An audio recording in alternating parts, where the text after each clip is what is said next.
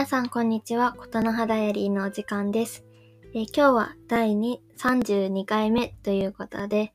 えー映画アナザーラウンド、えーデンマークの、えお酒にまつわる映画を見てきたよっていう回です。えそれでは行きましょう。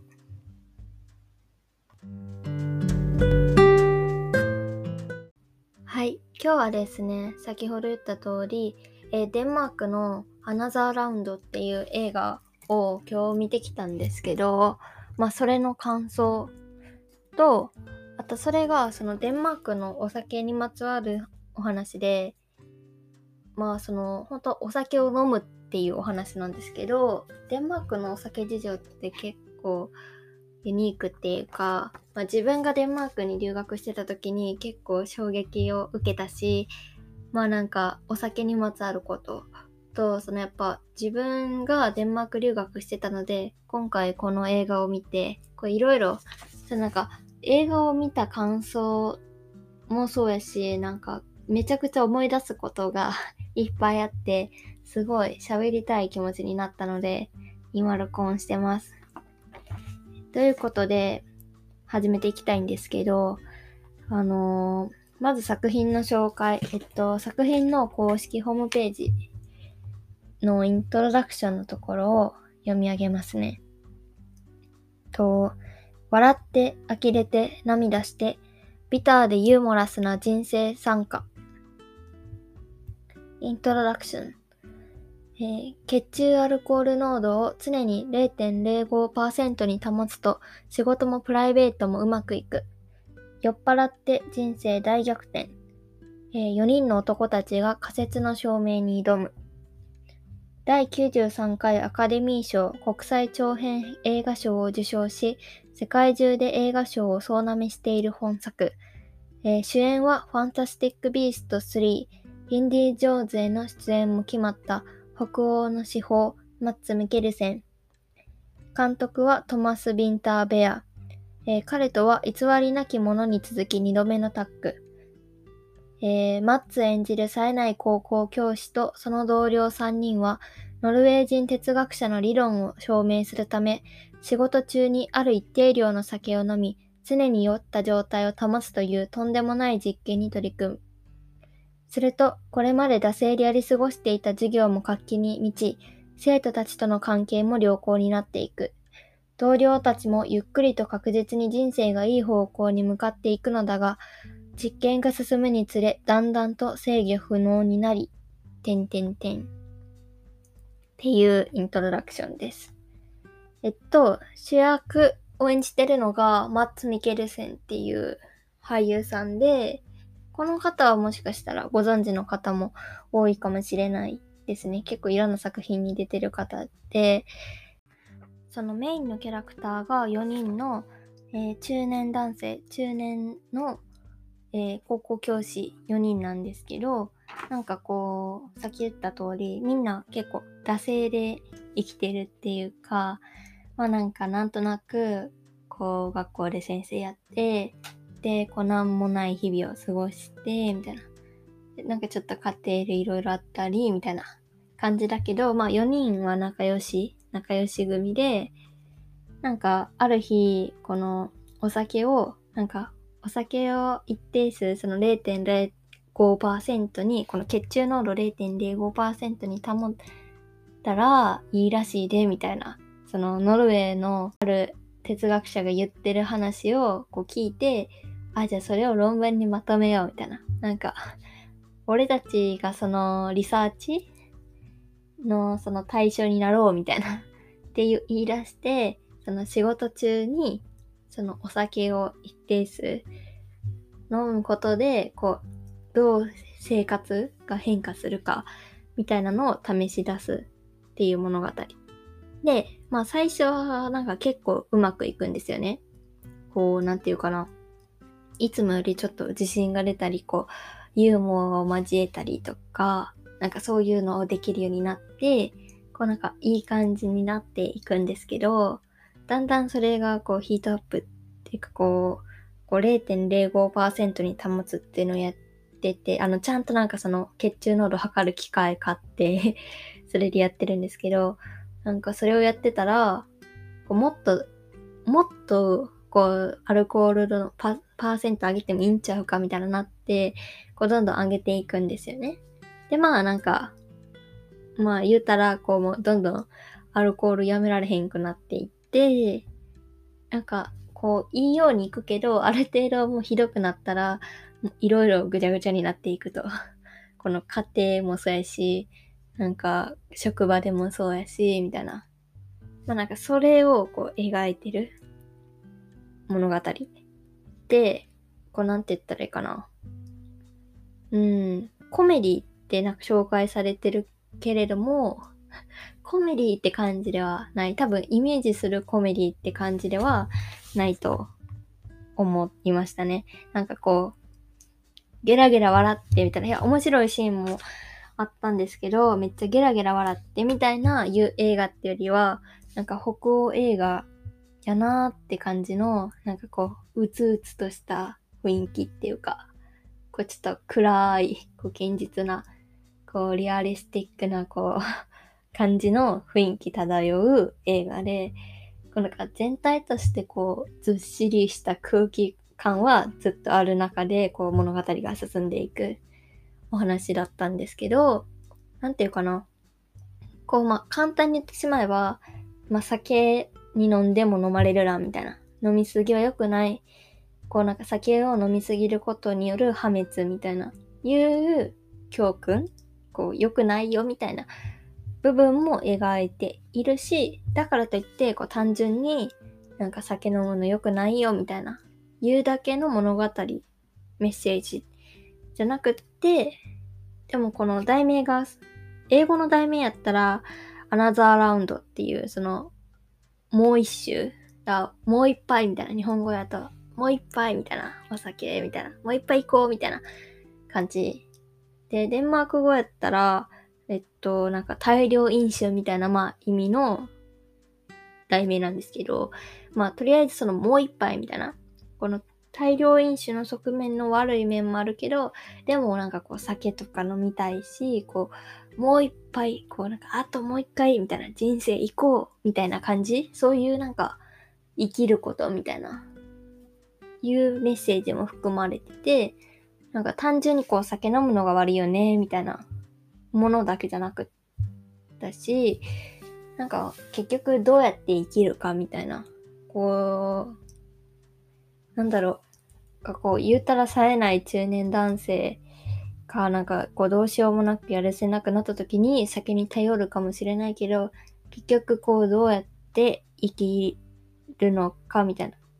いう話がこう描かれてて、なんか多分こうポスターとかだけ見ていったら、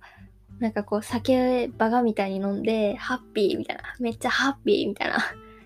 なんか映画に思うかもしれないんですよね。あの、ハングオーバーみたいな。私あの映画あんまり好きじゃないんですけど、あの、ハングオーバーっていうめっちゃこう飲んで、飲んで、飲んで、ベロベロなって、もう、そんちょん騒ぎでゲラゲラ笑うみたいな。いや、私、あれは全然笑えない自分になんか引いて、あんまり好きじゃなかったんですけど、でも、ああいう感じの映画かなって思って見に行ったら、全然なんか、もっとシリアスな感じ、ビターな、ビターって言ったらいいんかなわからへんけど、なんか北欧の映画やな、みたいな。いう感じの映画でした。なんか見終わってすごい不思議な感覚になったんですよね。最後のシーンもなんかハッピーエンド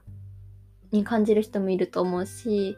いや、ハッピーじゃないんじゃないかなみたいな。これ多分人によって感じ方が違うっていうか両側面ありそうやなみたいな物語で、あなんか結構見てよかったなって思った作品やったんですね。で、まあなんか、そう言ったんですけど、この物語うんぬんっていうのも、の持ち得る良さとかもあると思うけど、まあなんかシンプルにやっぱ自分がデンマークに留学してたから、すごいいろいろ思うものがあったっていうか、もうまずまず第一に、こうデンマーク語の映画なんでこれ、こうデンマーク語でこう会話が繰り広げられてるし、その建物とか、その生徒とかも、その、デンマークじゃないですか。もうデンマークなんですよね。だから、そういうすべて、そのなんかインテリアの感じとか、こう教室の感じ、その高校の教室とか、なんかデンマーク語の響きとか、そういうのがもう全部めっちゃ懐かしくて、うわ、めっちゃなんか、ああ、この感じめっちゃ久々みたいな。めっちゃ、ああ、これ、めちゃくちゃ久々だな、みたいな。で、まず思いました。もうこれは本当に、ああ、なんか、この感じめっちゃ懐かしいなって思ったっていうのが、まず第一やし、あとね、なんか、その、この物語がやっぱお酒飲む話なんですけど、やっぱなんか、デンマークのその飲酒事情って本当に特殊で、前も言ったかもしれないですけど、えっと、デンマークってお酒16歳から買っていいんですよ。そのお店で、スーパーとか酒屋さんとかで16歳からお酒買っていいんですよね。で、全部のお酒を買えるんじゃなくって、こうアルコール度数何パーセントまでのお酒みたいな。まあ、大概のその普通のビールとか、普通のやつは買える。そのアップルサイダーとか、普通のお酒は買えて、で、全部買えるようになるのが18歳からなんですよね。で、その買えるようになる年齢が法律で定められてるんですけど、その、そう、さっきから買えるようになるって言ってるけど、飲めるようになるのは何歳かって言ったら、その、決まってないんですよ。だから、その、16歳より前から飲んでも全然 OK。てか、その、何歳から飲んだらあかん、飲んでいいみたいなの全然決まりなくって、飲むのは何歳からでも OK なんですよね。まあ、買うのは16歳からやけど、だから、その、なんていうかな。家で、家で全然その16歳行ってなくても家族内で飲むとか全然あるし、で、16歳から買って OK やから、その高校生とかで全然もうみんなお酒バチバチ飲むんですよ。で、なんか、私がデンマークのフォルケホイスコーレっていう教育機関に留学をしていたんですけど、えっと、それ、そう、何回か、いくつかのエピソードでも話したことあるやつなんですけど、えっと、18歳以上が入れる全寮制の教育機関で、高校を卒業したらまあ入れるってことですよね。年齢的に。で、大学とか専門学校みたいな教育機関とはまた別の教育機関なんですけど、えっと、そのギャップイヤー、次の進路に進むまでの間の期間に、こう、アカデミックの一歩手前みたいなのを選択して半年間、こう、で、みんなと共同生活を送りながら、こう、自分と対話をする。自分とか他人とか、こう、コミュニティとか自然とかいろんなものと対話とか、こう、ゆっくりする時間。こう、自分が何をして過ごしたいのか。私は何に興味があって、何をどう感じるのか、みたいなのを、こう、過ごす時間、期間教育機関っていうのがあるんですけど、まあそこに通ってたんですよね。私が。で、まあ全寮制なんですよ。だからその学校の校舎とか、校舎と寝る場所とかも同じ建物内にあるし、敷地内に学校の先生の家も建ってたりとかする、するんですけど、なんかそこに住んでて、こう10、18歳以上が入れて結構20歳、21、22とかの年齢の子が一番多かったんですよね。私の学校は。まあこれ学校によるんですけど、私の学校はそれぐらいの子が一番多くて、で、私は自分が20、20歳から21歳にかけて留学したんですけど、なんかびっくりしたんが、ほんまにもうめちゃくちゃと思うんですよね。彼らは。もうお酒の飲む量がなんかこう比べ物にならないっていうか、こう私の感覚、一応21とか20歳超えてたんで、一応日本でお酒飲んだりとかあったけど、し、そのサークルとかで飲むとかもあった。まあ私自身めちゃくちゃお酒好きってわけでもないからめっちゃ飲むってわけじゃないけど、なんかこう、デンマーク人の普通の摂取量が私からしたらだいぶ飲む人の普通の量みたいな感じやなって思って。しかもみんなその16歳からもう公に飲んでいいし、なんならそれより前から飲んでるとかもめちゃくちゃあるから、もうなんかその二十歳ぐらいになったらお酒飲み出して4、5年とか経ってるから、こうみんななんかちゃんとどれぐらい自分が飲めてとか、こうどれぐらい飲んだらとか、なんかそういうの理解して飲んでるんですよね。で、ガツガツ飲んでるんですよ。めっちゃ飲む。のがまず不思議やったし、なんか学校の中にクラブみたいなの、そのナイトボックスっていう、まあマジクラブみたいななんかところがあって、そのナイトボックスコミュニティっていう、まあ、その委員会みたいな学生の委員会があって、そこがお酒を買ってきて、売ってみたいな運営してたりとか。だからその教育の場所で、であり、私たちの家である、その学校の中でお酒飲むのも OK だったし、なんならその先生も、その、同じ敷地内に住んでる先生もいるし、その週末とかは、その担当の先生が泊まり込みとかもあるんですよね。で、パーティーに参加したりとかあるんですけど、先生も一緒に私たちと飲んだりとかあって、なんか最初はめっちゃそれが衝撃的やったんですよね。なんか、え、先生も一緒に飲んで、なんか一緒に音楽かかりながら一緒に踊って、みたいなのもめっちゃびっくりしたし、あとなんか彼らはめちゃくちゃ飲むから めっちゃそれも驚いたし、あとなんか飲み癖が悪いっていうか なんか、あのー、結構みんな瓶、瓶ビールで飲むんですよ。デンマークのその、えっと、カールスバーグっていうデンマークで発祥、デンマーク発祥のビールがある、緑のパッケージのビールがあるんですけど、私の学校はそれのビールを買ってて、で、みんなそれめっちゃ飲むんで、瓶ビールのまま口つけて飲むんですけど、なんか、その酔ってきたりとか、こう、曲かかって踊ってとか、あと、なんかそういうのしてたら、こう、いろんなとこに置くじゃないですか。で、飲みかけのままどっか行く人とかも全然あるし、なんかね、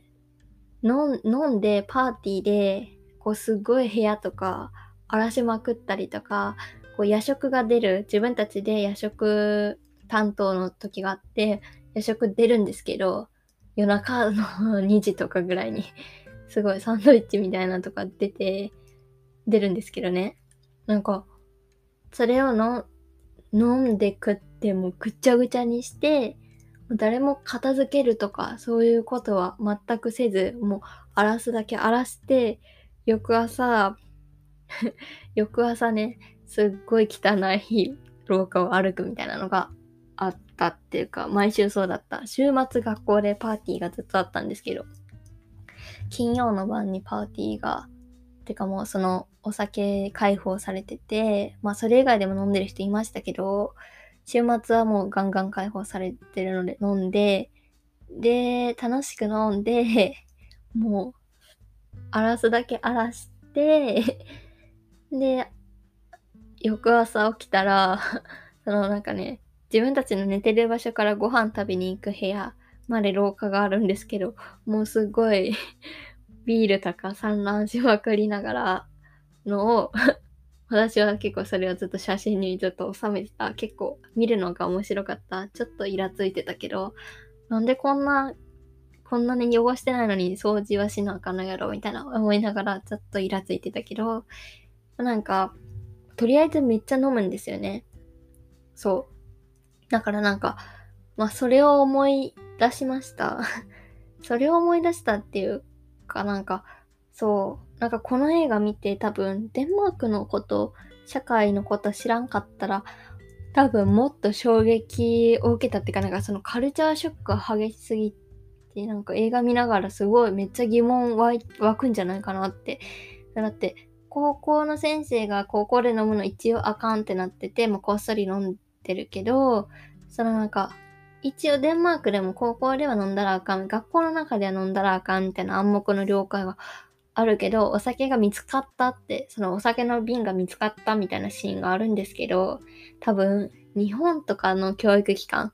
いや、わかんないですよ。まあ、少なくとも私が通ってた学校とか、高校、高速とかめっちゃ厳しかったんで、の校舎で、お酒見つかったらもう一大事みたいな。もうそれはそれは多分一大事やと思うんですよ。お酒とかタバコ、高校とかね、で見つかったら多分中高とかで見つかったらもうってなるけど別にそうはならない感じとかもそうやしその高校卒業の時にデンマークってこううーんあれを卒業式の時になんかバスみたいなのクラスで乗って乗り回してみんなの帽子かぶってあのお酒飲みながら街を運転しながらもうパーティーパーティーみたいな。で大騒ぎしてみたいな。いうやつがあるんですよね。そうだからそういうシーンとか、そう、多分、そう、なんか多分全然デンマークのこと知らん人っていうか、大概の人知らないじゃないですか。こんなん言ってますけど、私も自分が留学行くまでデンマークって言われてもどこの国か全然わからへんかったし、行くまで何の、なんか何のイメージもなかったって言ったら失礼やけど、本当になんか何のイメージもなかったから、そうなんかそういう意味で多分結構なんか衝撃的に感じる人が多いんじゃないかなって思いましたね。なんか最後、映画の最後に終わった後のエンドロールが始まるときに、そのあエンドロールが終わるときに、デンマークでは16歳からお酒が買えるようになってますみたいな注意書きが最後に来てあ、だから、あ、そっかってここで、そっか、ここで知る人は結構衝撃やったよな、みたいな、こう、思いました。で、なんか、個人的にいくつか、こう、ツボだった点をちょっと話したい。なんか、デンマークに関係のある方は特に面白く聞いていけるいただける部分だと思うんですけど、あの、フォルケホイスコーレに行かれてる方って、あの、さっきも言った教育機関、ホルケホイスコーレっていう教育機関があるんですけど、それって、このデンマークの国内に70校ぐらいあるんですけど、全学校共通のソングブック集があるんですよね。こう結構分厚めの歌の本があって、その、どの学校の生徒も同じのを持ってるんですよ。で、ずっと昔から続いて、今、第17とか18エディションぐらいだったと思うんですけど、めちゃくちゃ歌が収録されてて、ほとんどデンマーク語の歌と、あと英語で、なんかビートルズとか、まあ、有名どころの歌があって、そのみんな、こう毎朝、その朝の朝礼朝の集会みたいなのがあるんですよね。で、そのみんな暮らしてて、そこから授業が始まる。けどコースによってこう違うから朝ごはん食べた後とかに大体集会があって全員集まって今日のスケジュールとか出欠取ったりとかをしてで歌を歌うっていうのがああると思うんですよ。まあ学校によってその夕飯の後に歌ったりとかもあったりとかまあいろいろあると思うんですけど私が通ってた学校の場合は毎朝えっと朝のその超集会みたいなやつでえっと、出血を取る前に1曲歌うのと、あとその朝の集会が終わる時に1曲歌う。だから朝毎朝2曲歌ってたんですけど、その、デンマークで結構こう、みんな歌える歌が結構多くって、こうなんか童謡っていうかこう昔からある民謡なんて言ったらいいかな。まあみんな知ってる曲が結構多い。その今までも中学、高校とかでも歌ってきたみたいな。な曲が結構収録されてるんですけど、なんか、この映画の中にも出てきた歌、えっとね、映画でその卒業する時のに流れてた曲があるんですけど、それがまさにその私が書いてた時のホロケホイスコーレソングブック集の中にも収録されてた曲で、その、だから映画見てる時にその曲が流れてきた時にめっちゃ、あ、懐かしいなって思いましたね、まず。あ、なんか、そんな普段、デンマークも1年半前ぐらいなんで、いたのが、覚えてないけど、そんな細かいこと。あ、でも曲を聴いたら、その場面が蘇ってきたっていうか、その歌ってる時のことが蘇ってきて、めちゃくちゃ懐かしいってなったし、なんかしかも、その曲が流れた時っていう映画のシーン、なんか、うーん、なんか、悲しみもあるし、でもなんか歌の歌詞が結構、ああ、なんかでも人生みたいな感じの歌なんて言ったらいいかななんか結構好きな、なんかね、まあなんか、あの、リンク貼っとくんで、歌詞の意味はわからないかもしれないけど、あの、リンク貼っときます。ぜひ、Spotify でも聴けるんで、聴いてみてください。まあ、この曲があるんですけどね、その、私にとってこの曲結構衝撃的な記憶とのつながってるっていうか、こういろんなソングブック集、300以上曲が入ってる曲あれなんですけど、で別に全部を歌うわけじゃない、学校が選んだ、先生が選んだ歌を歌うんですけど、その曲は何回も私歌ったことあるやつだったんだけど、いつ歌ったかって、何回も歌ってると思うけど、記憶に残ってるのは、その最後の日に歌った曲なんですよね。まあ、最後の日って言っても、私デンマークに留学してたのが2020年なんですけど、まあ、2020年の3月に、まだヨーロッパではそんなにこうコロナが流行ってなかった頃、イタリア、イタリアで2月後半ぐらいからちょっと流行ってるやばいみたいななってたけど、デンマークは本当に2月の最後の週になるぐらいまでだったかな。か3月の頭ぐらいまで全然感染者ゼロでコロナが。だけど、こう、ちょっと1人目、2人目来たってなったら、次の週にこうなんか300、400みたいな。で、500みたいな。次600、700みたいな。もう急にぐんぐんぐん、1週間ぐらいで、急にこう、こう100、もうめっちゃだんだんだんって感染者数が上がっていったんですよね。で、3月の、あ、そう、覚えてるんですけど、3月の11日、そう、あ、なんかその日震災の日やな、みたいな私なんとなく思ってたので、そう日付をめっちゃこう覚えてるんですけど、になんか、こう首相の記者会見があって、で、あの、明日からみたいな、教育機関すべて閉めますみたいな、っていう発表があって、で、フォルケホイスコーレ、その全寮制のフォルケホイスコーレも閉まりますみたいな。で、なって、それが夕方に発表になって、夜に緊急集会があって、今日中に、えっと、帰れる生徒は自宅に帰ってくださいと。そして、この学校は、すべての生徒は明日のお昼までに学校を立ち去ってください。っていう、こう、通達っていうか、追い出し命令が下されて、もう、怒涛、怒涛、怒涛、怒涛みたいな政府の記者会見を夕方に見て、みんなすごい泣いたりとか、もう騒然とした場所、騒然として、で、帰れる子、まあ、デンマークってね、全部のサイズが九州ぐらいのサイズなんですよ、国の面積が。だから帰れる子は帰れるっていうか、すぐ、親が迎えに来てくれて、何人かそのピックアップして、一緒に帰ってくれるみたいなまあ、九州のサイズぐらいだから、その迎えに来てくれる親は、とか、迎えに来れる距離の子は全然いるから、その日に帰って、半分ぐらいの生徒は、半分以上かな、はもうその日に帰ったんですよね。もう怒涛ですよ。夕方に記者会見あったのに、そう。で、夜の10時に、私たち校長先生が全員を集めて集会があって、今日に帰れる人はもう帰ってみたいな。で、そう、私のルームメイトとかも、もうその日に帰って、別れのハグみたいな、だったし、で、もうめっちゃみんな半分ぐらい帰って、もうみんな泣きながらお見送りみたいな、もうバイバイみたいな、いつ再開するかもわかんないし、そのホルケホイスコーレって何年も積み重なるんじゃなくて半年が期限の学校なんで、なんかもうみんなすごいお別れみたいな感じになって、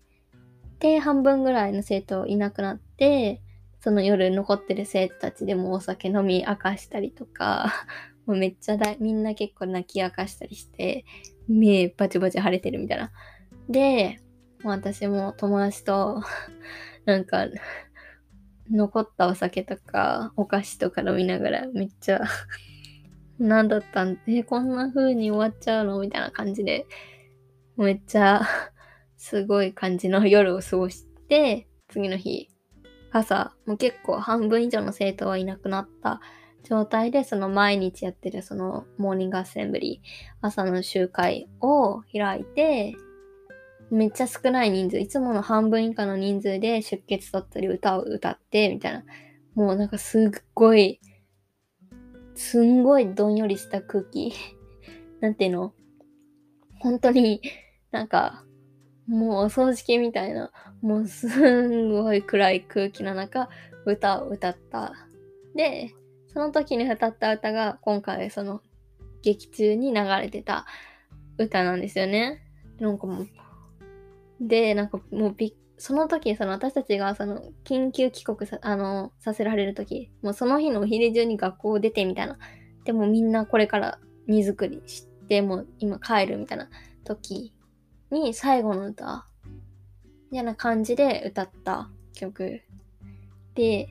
なんか別にそんな細かいことを覚えてない。私、そんなデンマーク語喋れないんで、その歌詞とかも全部分かってない。こうパーツパーツの単語とかは知ってたり、この曲はこういうこと歌ってるみたいなのを訳してくれたやつとかあるから分かってるけど、ここ、なんか、全部の曲、例えば題名とか聞いて、あ、この曲やとか思うほどではない。いくつかそういう曲もあるけど、そうじゃないから、なんか、なんだけど、この劇中のやつを聞いて、なんかもう聞いた瞬間に、あ、その時の場面めっちゃ蘇ってきたっていうか、あ、あみたいな。あの日めっちゃ泣きながら、なんか歌ったっていうか、泣きながら歌ったっていうか、私はそんな泣きながら歌ってなかったけど、いや、めっちゃ泣いてる子もいたし、すんごい感じで、すんごい感じの空気感だったんですよ。その日のね、朝の集会が。で結局私にとってはそれが最後のその留学生活っていうか、フォルケホイスコール生活で、まあその後5月だったか6月に再開したけど、まあ私はもう帰国してたし、とかあってね、それが最後のあの朝のその歌のやつだったから、そう、それが流れて なんかもう、そのシーンしかもなんかね、そのさっきも言ったかもしれないけど、そのハッピーな感じ？ハッピーとも言い切れないシーンってか、なんかいろんな感情になるシーンだったから、なんかその映画でもいろんな感情になるプラス、その歌を聴いて、その、もう私はその、その場面が蘇ってきて、あ、あ、こんな感じ、もう、たまに、たまにっていうか、まあ、もともと私結構なんか記憶が蘇ってくるときで、本当にこう、あ、ここに誰々が座ってて、ここに誰々がいて、この時誰々がこうしてみたいな、こう結構映像で記憶蘇ってくる派の人間なんですけど、わかんない。なんか皆さんがどういう感じなのかわからないじゃないですか。こういう記憶とかの仕方。でも私結構その、この時こう言って、こう言って、なんか、すごい場面としてぐわって蘇ってくるときあるんですけど、マジでそんな感じで蘇ってきたから なんか、すごい感情が大渋滞みたいな感じになりながら見ました、そこ。そう。っていうのがあって、いや、それは結構良かった。良かったっていうか、なんか、そう、なんか不思議な感覚になりましたね、私は。そう。っていうの がめちゃくちゃ長くなっちゃったけど、っていうのがあったりとかもそうやし、あと、なんかほんと小ネタみたいな感じなんですけど、なんか高校の職員室みたいなところで、多分日本の想像する職員室と全然違う、こう、もラフな感じの雰囲気、ソファーがあったりとか、みんなコーヒー飲んでしながら会議したりとか、そういう雰囲気なんですけど、別に高校に限らず、私が教育機関見学とかも行ったし、フォルケホイスコーレでもすごい、コーヒー飲みながらとか全然普通にあったんだけど、なんかこう、デンマークお菓子として生の人参を食べるんですよ。なんか、その学校でお菓子とか出し、フルーツとかお菓子とかケーキとかシェフたちが作ってくれたりしたんですけど、あ、ご飯もついてる学校なんで、料金に。なんか、お菓子、そのフルーツとかケーキとかと並んで、しょっちゅう人参が出てたんですよね。結構自分的にそれ最初びっくりして、生の人参、生の人参で食べるんですよ、ポリポリ。私人生で生の人参、そんなポリポリ人参のまま食べたことなくって、あ、なんか日本の人参よりちょっと細めなんですけど、なんかめっちゃ人参を普通にみんな食べてて、え、なんかわかんない。デンマークの特徴なのか、他のその北欧圏とかヨーロッパでもそうなのかとかちょっとよくわかんないんですけど、なんか人参めっちゃ食べるやんみたいな思ってた。でそんなことマジで忘れてたんですけど、なんかその、ちょっとした職員室のシーンで生の人参食べてる人のシーンがちらっと映ってて、いや、やっぱ人参を生のまま食べるんだって なって、個人的にちょっとそれがツボだったっていうか、やっぱこう、人参をこうスナック感覚で食べるんやな、みたいな。おー、なんか、って思ったりとか、そう、それ結構自分的にツボだった。ですけど、あとは、なんか、乾杯の時がスコー、スコールっていう、スコールっていう、言うんですけど、なんかその飲んでるからめっちゃスコール、スコール、スコールっていう時があって、ああ、なんか、私もお酒飲みたいな、みたいな。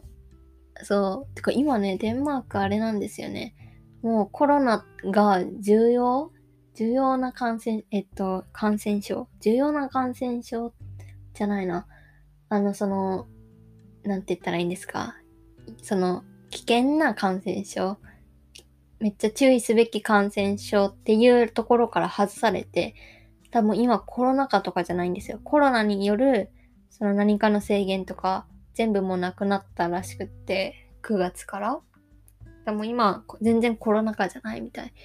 ですね。そう、友達のインスタとか、その SNS 見ててももう普通に誰もマスクしてないし、みたいな感じ。でもみんな普通に飲んでるし、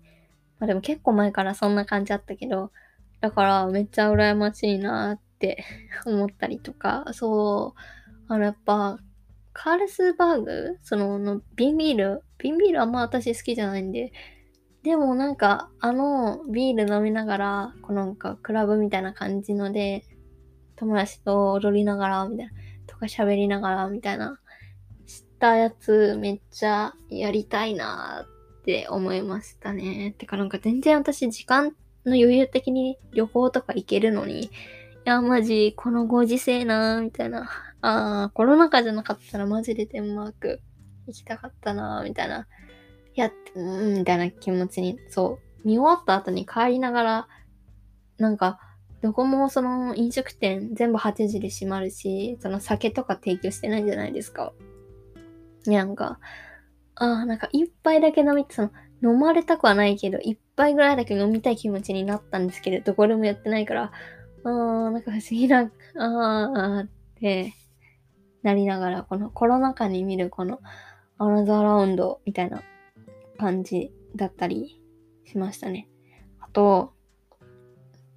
あとなんか、うーん、そのデンマークの、なんか不思議だなって思う点。なんかデンマークって誕生日の時に、こうなんか、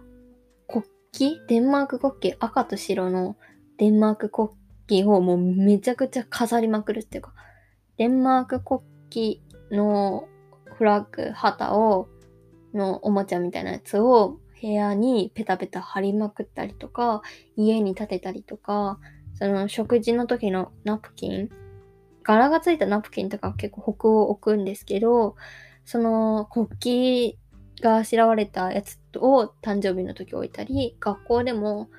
なんか、誕生日の人がいる時はその食事の席にでっかい国旗置いたりとか、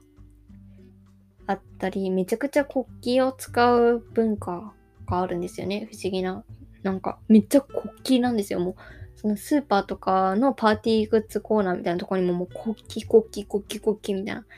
感じだし、なんか日本でそれってあんまないじゃないですか。誕生日の時に、そんな、日本のその日の丸掲げまくるみたいな、ないじゃないですか。私別に誕生日じゃなくても、基本的になんかスポーツ大会とかやったらわかるんですけど、なんかそのおめでたいことがあったからといって別に国旗を掲げるとかないし、あまりそのなんか掲げまくってたらすごいその、なんか、ナショナリスト的な感覚をちょっと受けるっていうか、なんか不思議な感覚だけど、デンマークめっちゃ国旗掲げたりする。友達に聞いてみたらいや別になんかその、めっちゃ愛国者とかそういう感覚でやってるんじゃなくって、なんか国旗はそのまあおめでたいものとして使うっていうもう文化だからみたいな、深い意味はないけどみたいな、を言ってたけど、自分的になんかめっちゃ不思議だったんですよね。その国旗、国旗、国旗みたいな。本当にすごい国旗で溢れまくるんですよ。が不思議だったし。あとその、なんか、ソングブック集の話さっきしたんですけど、なんか私が好きな曲の中にも、えっと、おはよう小さな国デンマークみたいな、なんかその、あるんですよね。とか、なんか、私たちの国デンマークみたいな、なんかおはようデンマークとかね、そのなんか、なんちゃらかんちゃらデンマークみたいな曲、めちゃくちゃあるんですよ。なんか、私たちのデンマークみたいな、いう曲めちゃくちゃあって、なんか、それも私にとって不思議だったっていうか、え、なんかわかんないですけど、日本でそんななんか、私たちの国日本みたいな歌とか歌えます？まあ国歌はあるかもしれないけど、でも国歌もそんな歌わないし、国歌もあれじゃないですか、結その、うん、歌わない人もいるし、とかなんかその、そんな頻繁に歌うものじゃないですか。だけどなんかめっちゃその、デンマークみたいな、デンマークみたいな 歌がめちゃくちゃあって、なんか、そう、その感覚すっごい不思議だったんですね。だからといって周りがすごいその、なんか愛国心、愛国者みたいな感じでもないし、でもなんか、そう、気軽にその、気軽っていうか、私からしたら不思議なぐらいその国旗とかデンマークみたいなのをこのカジュアルに使うみたいなのがすごく不思議だった。なんか不思議な、ほんとなん、なんなん、なんかその感覚なんだろうみたいな。あなんか、うん。かな、日本から来たからそう感じるのか、他の国から来てもデンマークがそう映るのか、いや、何なんだろうみたいな思ってたんですけど、なんかそれを見ても思い出しましたね。なんか、あ、その今日の映画見て、なんかその感覚も思い出しました。別にそのデンマーク、デンマーク言ってる場面なかった。あ、一つ歌でそういう歌詞のがあったっちゃったし、あと卒業式の時にその国旗みたいなのが一瞬見えて。思ったんですけど、なんかその感じも思い出しました。そう、なんか、不思議、その感覚ね、不思議だったんですけど、私的にやっぱり。やっぱ不思議、なんか不思議だよなって思いました。うん。他の国でもあるんですかね？もし聞いてらっしゃるの方になんか、他の国でも、そんな、めっちゃ誕生日の時に国旗並べまくるよみたいな、とかあれば、ぜひ教えていただきたいんですけど。そう。まあ、あとは、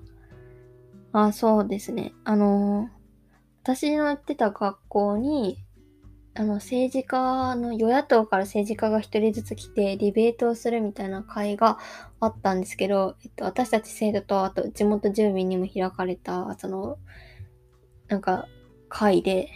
その時に、その、デンマークって基本的に成績制度がなくって、試験とかないんですよね。その、なくって、卒業時にだけあるんですけど、その、基本的に成績をつけるみたいなのがなくって、卒業の時にだけ試験で成績がついて、大体その成績で、その大学にアプライするときはその高校の成績が必要になるんですけど、だからなんか、だけど、その、若者若い世代がすごい今ソーシャルプレッシャーを感じているみたいな。特にその試験卒業の時になって急にその試験何か成績付けをさせられるって、それ競争の場に立たされて、で、それで進路が決まると。それ、初めてそういう経験をして、そこで決まってしまうみたいな感覚になってすごくプレッシャーに押しつぶされてしまう人が多いみたいな。それが問題になってるみたいな。っていうのを踏まえた上で、そのデンマークの成績制度、その今は全然その卒業の時以外全然ないんだけど、それを、こう、いや、これ成績制度をこれがつけていくべきだっていう政治家と、いや、なんかデンマークはそうやって成績をつけない教育でやってきてて、それがその生徒の、それで生徒が伸び伸び学べるし、その何かの競争によって、こう、与えることで、こう、学ばされるってのは違うくって、みたいな、なんかそういう内容の、だからディベートあ、そうやって、その成績制度、若者のソーシャルプレッシャーの問題を受けて、じゃあ成績制度をどうするかみたいなディベートを政治家たちがやってた、私たちの目の前でやってた時があって、そう、この話したかわかんない。